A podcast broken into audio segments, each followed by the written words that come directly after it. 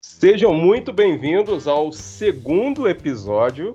Olha só, estamos agora criando série de episódios falando sobre as rotinas de manutenção, sobre a vida, o dia a dia dos heróis da manutenção.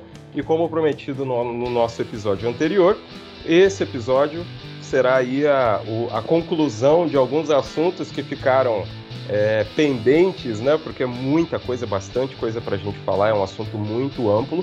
Mas eu conto novamente com a presença aqui dos nossos dois mestres aí da manutenção, o Felipe e o nosso querido e sempre presente, né? Meu, meu companheiro aqui de bancada virtual, Paulo Walter. E a gente vai falar um pouco, esse segundo episódio ele vai trazer informações, né, e novos dados, novas, novas ideias, né, sobre a manutenção e missão crítica e o tema de hoje é eficiência e qualidade.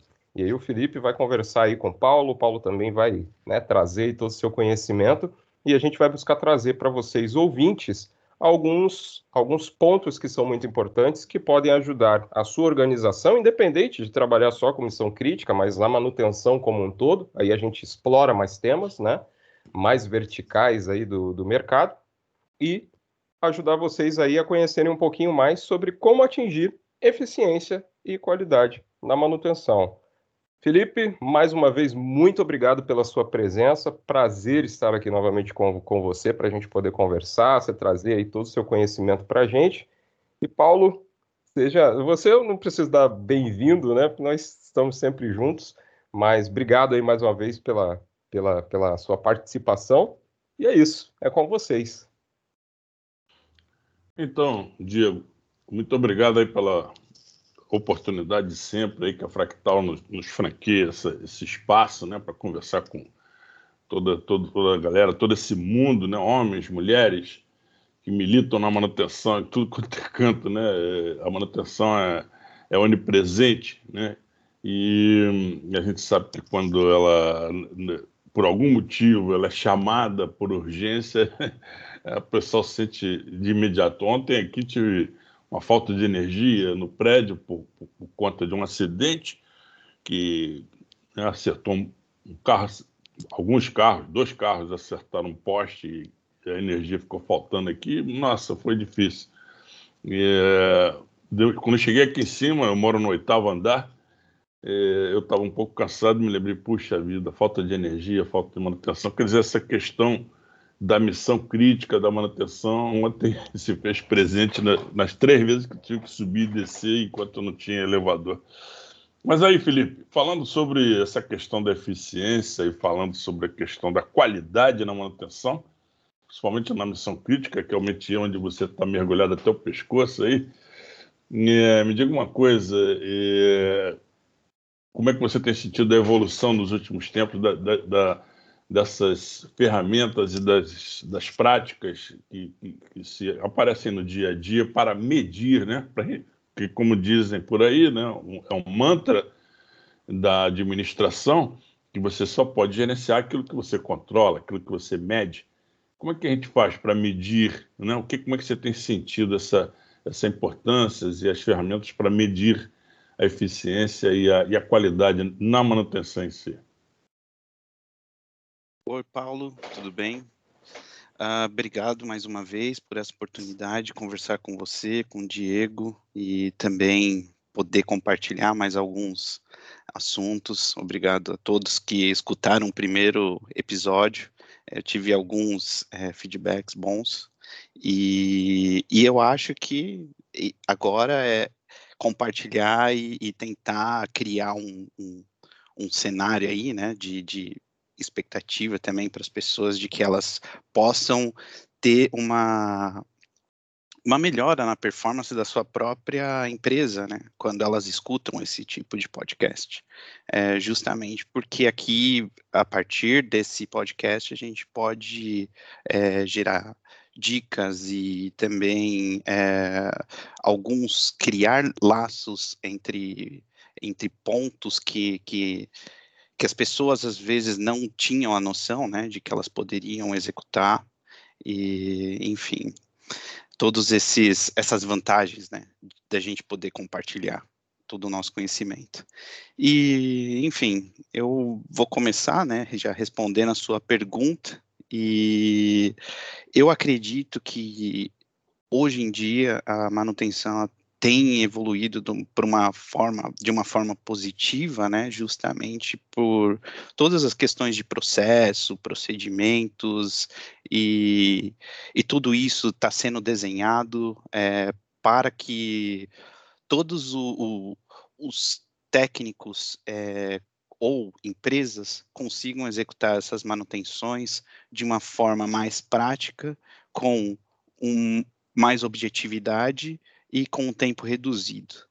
Por exemplo, eu gostaria de dar um é, dar, é, esse exemplo prático que seria um manual. Hoje em dia você encontra um manual na internet de qualquer equipamento que você compra ou ele já vem com esse manual e você tem todos os passo a passos do que periodicidades do que você deve fazer com a manutenção.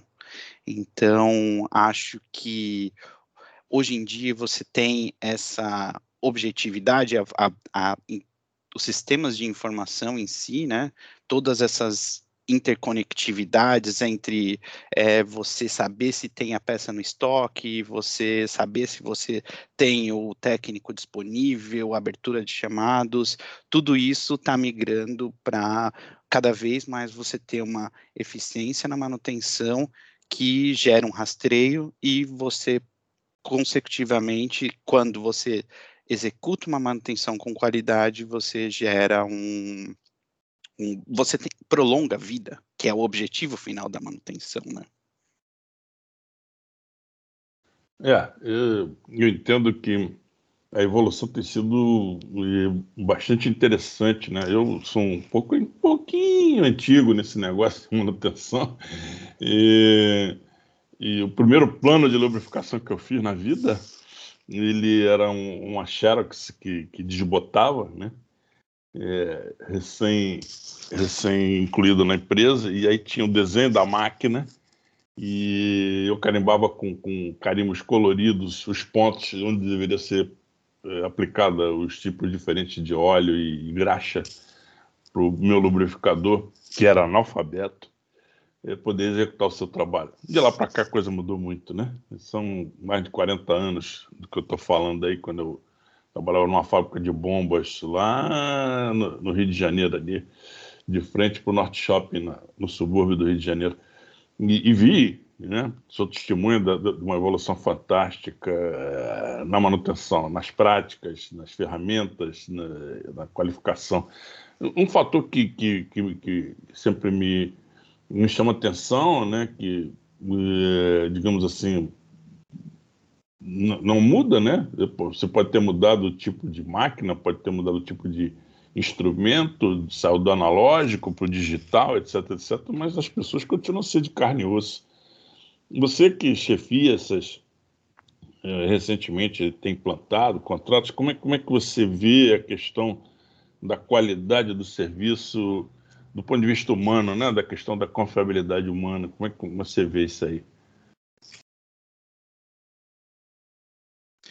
É, bem, Paulo, é, acredito que vale, vale lembrar essa questão sobre o fator humano que, acima de tudo, independente dos sistemas de informação, é, nós também temos é, que botar uma pessoa lá para executar. E então essa pessoa, além da qualificação, né, que a gente tem os níveis de qualificação, habilitação, por exemplo, na né, RN10, né, e além dessas questões, nós precisamos preparar o ser, uma, o ser humano para o dia a dia do, da manutenção. Então, isso vem com treinamento, o, o, o pessoal pode buscar na internet hoje em dia de uma forma rápida o manual de qualquer equipamento. É, eu, é... eu tendo a concordar com você, Felipe, porque tem a questão do ambiente, né? Aí você trabalha num ambiente de missão crítica, né? Então, Sim. o sujeito que desce aí para colaborar com você, hum, sei lá, eu acho que ele não pode ser o mesmo, mesmo tipo de profissional que trabalha num, numa, numa mineradora a céu aberto, né? Sim, sim, claro, claro. Sim, isso tem, tem a ver com, com a questão do, do profissional, além da, da qualificação técnica, por exemplo, nós temos hoje em dia é, os requisitos básicos para um, um funcionário que é, ser, é ter feito o Senai para ter feito elétrica no Senai, para ele poder saber olhar a parte mecânica. Mas ele precisa ter também agilidade e ele precisa ter também conhecimento de informática. Por exemplo, para ele poder buscar um manual na internet. E então ele precisa é, ter toda essa evolução ao, e tem que ser rápido, porque geralmente uma pessoa que executa manutenção numa missão crítica, ele é uma pessoa que está lá às vezes sozinho e ele precisa botar um gerador para partir. E, e, e, se o gerador não parte, você pode ter a queda do data center. É, então, essa, além de, dessas questões de, de técnicas, você precisa começar a preparar também o pessoal é, para eles terem um, um, um, reações rápidas, né? Então... E, fora, e fora o fato de que você trabalha no, no que a gente chama de ambiente asséptico, né? Então o profissional também tem que ter essa, essa internalização cultural da, da questão do, do, de manter os locais limpinhos, tudo certinho, não deixar sobras de materiais, né? Tudo isso aí, né? Sim, Exatamente, exatamente. É, eu, eu dentro do que eu fiz ao longo do tempo, que é eu, eu comecei a fazer listas de materiais básicos para você executar a manutenção. Você precisa ter o também a parte de limpeza, por exemplo. Ah, você precisa ter um saco de lixo. E, e isso você até coloca dentro de, uma, de um plano de manutenção para o cara não esquecer. E ao longo do tempo, você precisa verificar se essa manutenção está sendo executada corretamente. Então, você, além do técnico, você precisa de um supervisor para ir olhar lá e falar assim, ó, ok, a manutenção tá está sendo executada. E ela está sendo executada de acordo, porque o, a máquina, além de não ter quebras, além de você consegue enxergar isso, você consegue ter resultados práticos. Por exemplo, é, uma máquina que não quebra e, e deixa no ambiente crítico, e se ela ficar cinco anos, que é o, talvez seja o ciclo de vida dela, sem quebrar, e porque ela foi executada todas as manutenções de acordo, foi executada todas as inspeções visuais, e, isso já é um lucro para a empresa, porque uhum. você acaba primeiro não tendo problema do, da queda do data center e outra você acaba também é, economizando com peças de reparo, com é, às vezes você tem que chamar um, um, um fornecedor especializado, às vezes você tem que chamar o fabricante e num exemplo até como fala, mais drástico seria, por exemplo, você perder um gerador para uma manutenção, falta de manutenção e você ter que alugar um outro gerador externo. Esse trabalho, eu acho que é o que mais gera desperdício de dinheiro. Então, se você executa, faz essa linha de raciocínio de executar as manutenções de acordo, colocar uma pessoa é, que seja especializado para isso e a pessoa tem que ter uma curva e você tem que fazer avaliação recorrente, é, você vai ter um retorno é, a longo prazo que, que, que é visível financeiramente. É. Eu, eu é, a experiência que eu tenho, né? A experiência que eu tenho, eu concordo 100% com você. Essa questão, hoje a informação está disponível. A informação tá, é raro o caso, né? Ainda existem ainda situações que você tem que pesquisar. pesquisar.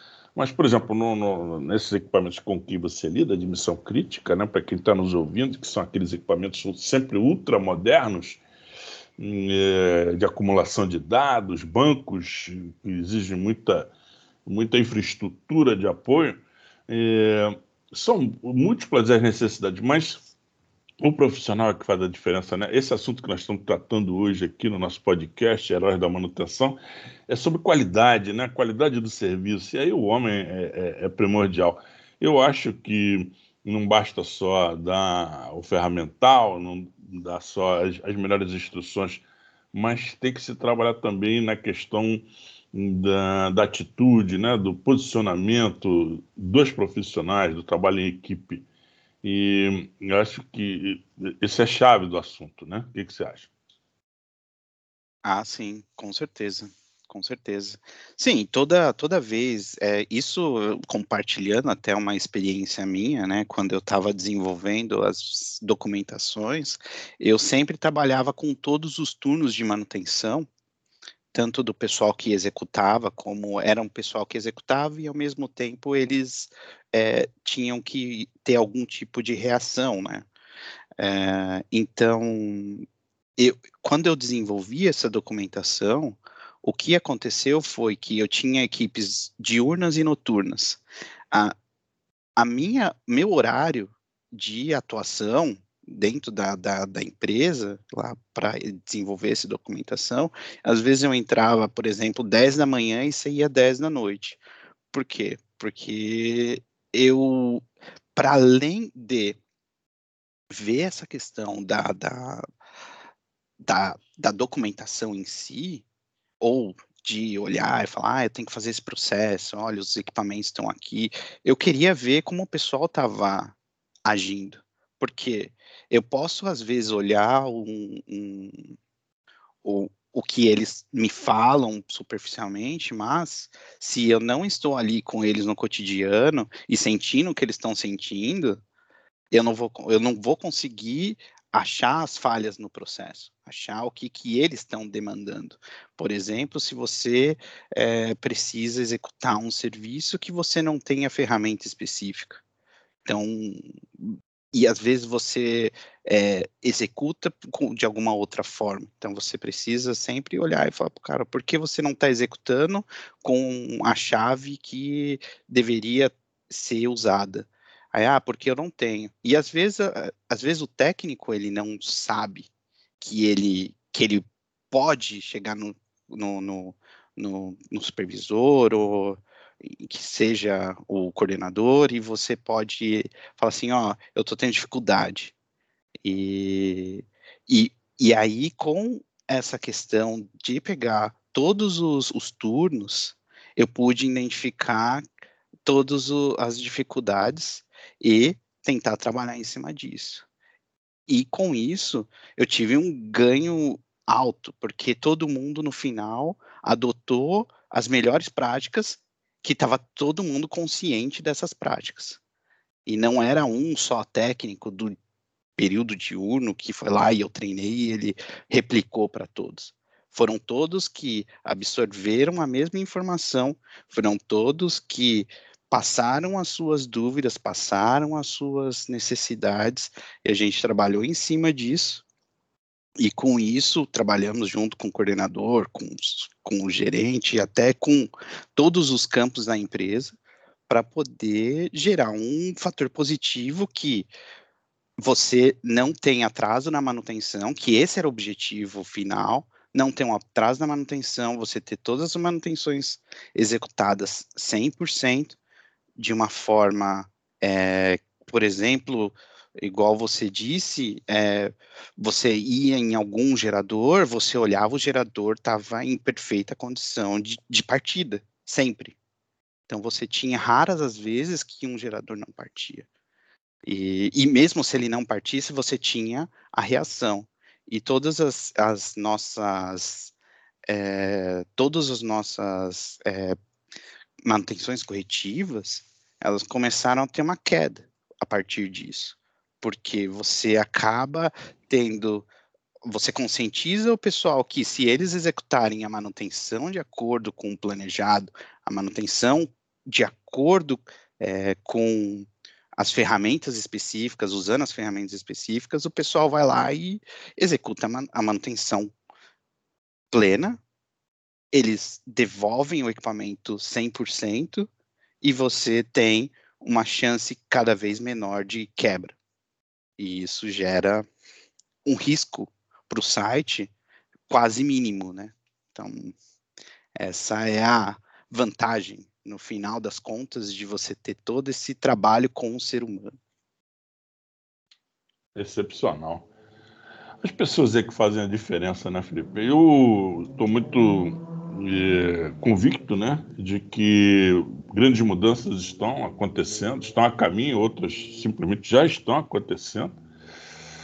E entendo que temos que nos preparar para isso, né? Pra, pra, inclusive para o inusitado. E o inusitado ainda vai contemplar as pessoas, ainda vai contemplar os bons profissionais em todas as posições. Pessoal de base que mete a mão no equipamento, como o pessoal que, que, que faz a, a estratégia de gestão de ativos, mesmo antes desses ativos serem adquiridos. Então, entendo que isso é, com todo, todos os processos que estão acontecendo, são fantásticos. Nós temos aí é, a manutenção preditiva, a manutenção prescritiva, temos aí os softwares como o Fractal, que, que fazem já uma interação completa em tempo real da manutenção e, e, e que colocam na mão das pessoas, no nível que, que elas estejam, a melhor condição de trabalho. Eu se, se, se, tiver alguém que está nos escutando a nossa conversa aqui, está querendo algum tipo de insight, como você falou no início da conversa, algum tipo de dica profissional, eu sempre diria o seguinte: é, habilitação é um negócio que a gente tem que correr atrás, mas a gente tem, tem que estar tá fazendo uma revisão das nossas atitudes para a gente melhorar no dia a dia, tanto na, na, na, naquilo que a gente faz de forma solitária, de forma é, pessoal, mas daquilo que a gente faz em grupo também.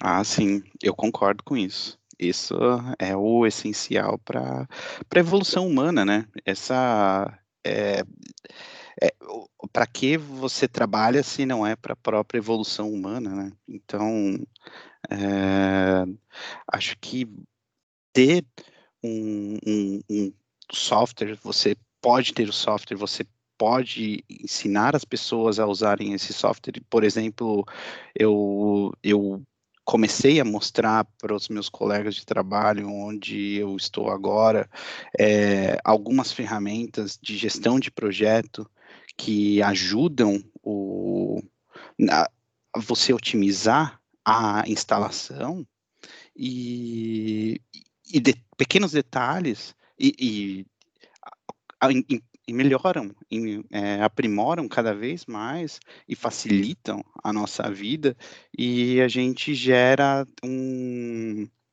um histórico né, com isso. E, e, e, qualquer pessoa que trabalha de uma forma feliz, né, ela tende menos a, a cometer algum, algum tipo de erro. Então, por exemplo, até é, quando você usa um software para fazer um, por exemplo, um, um, uma manutenção corretiva que você joga todas as informações, você compartilha tudo o que aconteceu daquela máquina e todos os passos que você executou para corrigir o problema. Se você tiver uma nova ocorrência, você pode buscar tudo o que aconteceu com aquela máquina e você pode, às vezes, ter até a solução rápida. E numa missão crítica, isso é fundamental. É você trabalha com um negocinho chamado tempo, né? Eu me lembro que lá em Curitiba, um amigo meu que tinha lá uma empresa é, exatamente de é, armazenamento de dados, né? Que hospedava diversos sites. Tinha um cliente dele lá que que vendia peças para equipamentos de ginástica, né? Que vai nessas academias aí, Brasil afora, tudo quanto é esquina tem, ou é farmácia ou é academia, nas esquinas brasileiras. É, e quando caía o, o site deles lá, é, em dois minutos eles estavam ligando para perguntar o que estava vendo, porque os, o e-commerce deles, né, do pessoal comprando peças e materiais e assistência técnica, uma coisa absurda de, de acessos é, por segundo, né? E entrar na missão crítica fantástica, é isso aí. Bom, Felipe, estamos chegando aqui ao nosso final da nossa, da nossa conversa. É, eu fico muito feliz com, com, a troca de ideias que eu faço com você. A gente vai oxigenando os pensamentos. Acho que aí já tem boas ideias da próxima conversa que a gente vai ter aí. Não sei o que, que, o, que, que o Diego, que é o nosso editor, está programando, né? Mas vamos ver. Ah, sim, é assim. Em algum momento nós vamos ter que fazer um outro episódio, né? É, a gente pensou aí, né? Nós montamos essa ideia de dois episódios falando sobre a, a parte de missão crítica, mas vocês têm tanto conteúdo que a gente vai ter que fazer um outro podcast futuro aí para discutirmos mais coisas, né? Mas eu acho que o mais importante também é que nasceu uma amizade aqui, né? O Paulo e o Felipe vão trocar figurinhas aí também nos bastidores. É, nesse, nesses dois episódios eu fiquei mais como ouvinte, porque realmente é, muita, é muito conteúdo, é muita coisa legal, e a gente. Eu fico aqui como ouvinte só aprendendo com vocês, né? Então, muito bom mesmo. Beleza. Eu agradeço mais uma vez, Diego, pela oportunidade que a Fractal e você, você que é uma gentileza, você que é a, a voz padrão da, da Fractal, né? Está sempre aí nos incentivando e levantando a bola para a gente poder ter boas conversas. Felipe, obrigado aí mais uma vez pela oportunidade da troca de ideias. Hein? Grande abraço para você. Eu... Você está no Canadá ainda? Sim, estou no Canadá ainda. É... Eu, eu agradeço mais uma vez. É sempre eu fico feliz de compartilhar esses pensamentos, essas uh, todas essas experiências que eu tive, justamente porque eu acredito na melhoria dos processos, né? Eu, eu faço isso de certa forma ainda por, por porque eu gosto. Então, e eu acredito acima de tudo no ser humano. Então, eu, eu agradeço mais uma vez, agradeço o Diego também pela oportunidade e queria, enfim, deixar aberto aí, sempre que vocês precisarem, podem contar comigo. E, o que eu puder contribuir, eu passo também. Nós é que agradecemos, Felipe. Obrigado e a gente vai ter sim outros bate-papos aí futuros. Né? Muito bom ter você aqui com a gente. Somos aí parceiros, amigos, né? E vamos continuar aí. A gente volta a se falar novamente muito em breve aí com novos, novos assuntos, novas possibilidades. Então é isso. Caminhamos aí para o finalzinho do, do nosso da nossa série, né, dos dois episódios. Foi um prazer ter vocês dois aqui, poder compartilhar, conhecer mais sobre essa parte aí da manutenção que é muito sensível, muito interessante. Eu tenho certeza que nossos ouvintes também gostaram muito. Então é isso, gente. Obrigado mais uma vez. Não deixem de seguir a gente nas redes sociais, arroba Fractal Brasil. Sigam a gente no Facebook, Instagram, no, no LinkedIn, né? E ouvindo aqui também pelo, pelo Spotify estejam sempre com a gente, a gente está sempre gerando novos conteúdos e em breve teremos aí novos episódios né, do, do nosso podcast Heróis da Manutenção. Obrigado até aqui, um grande abraço e até logo.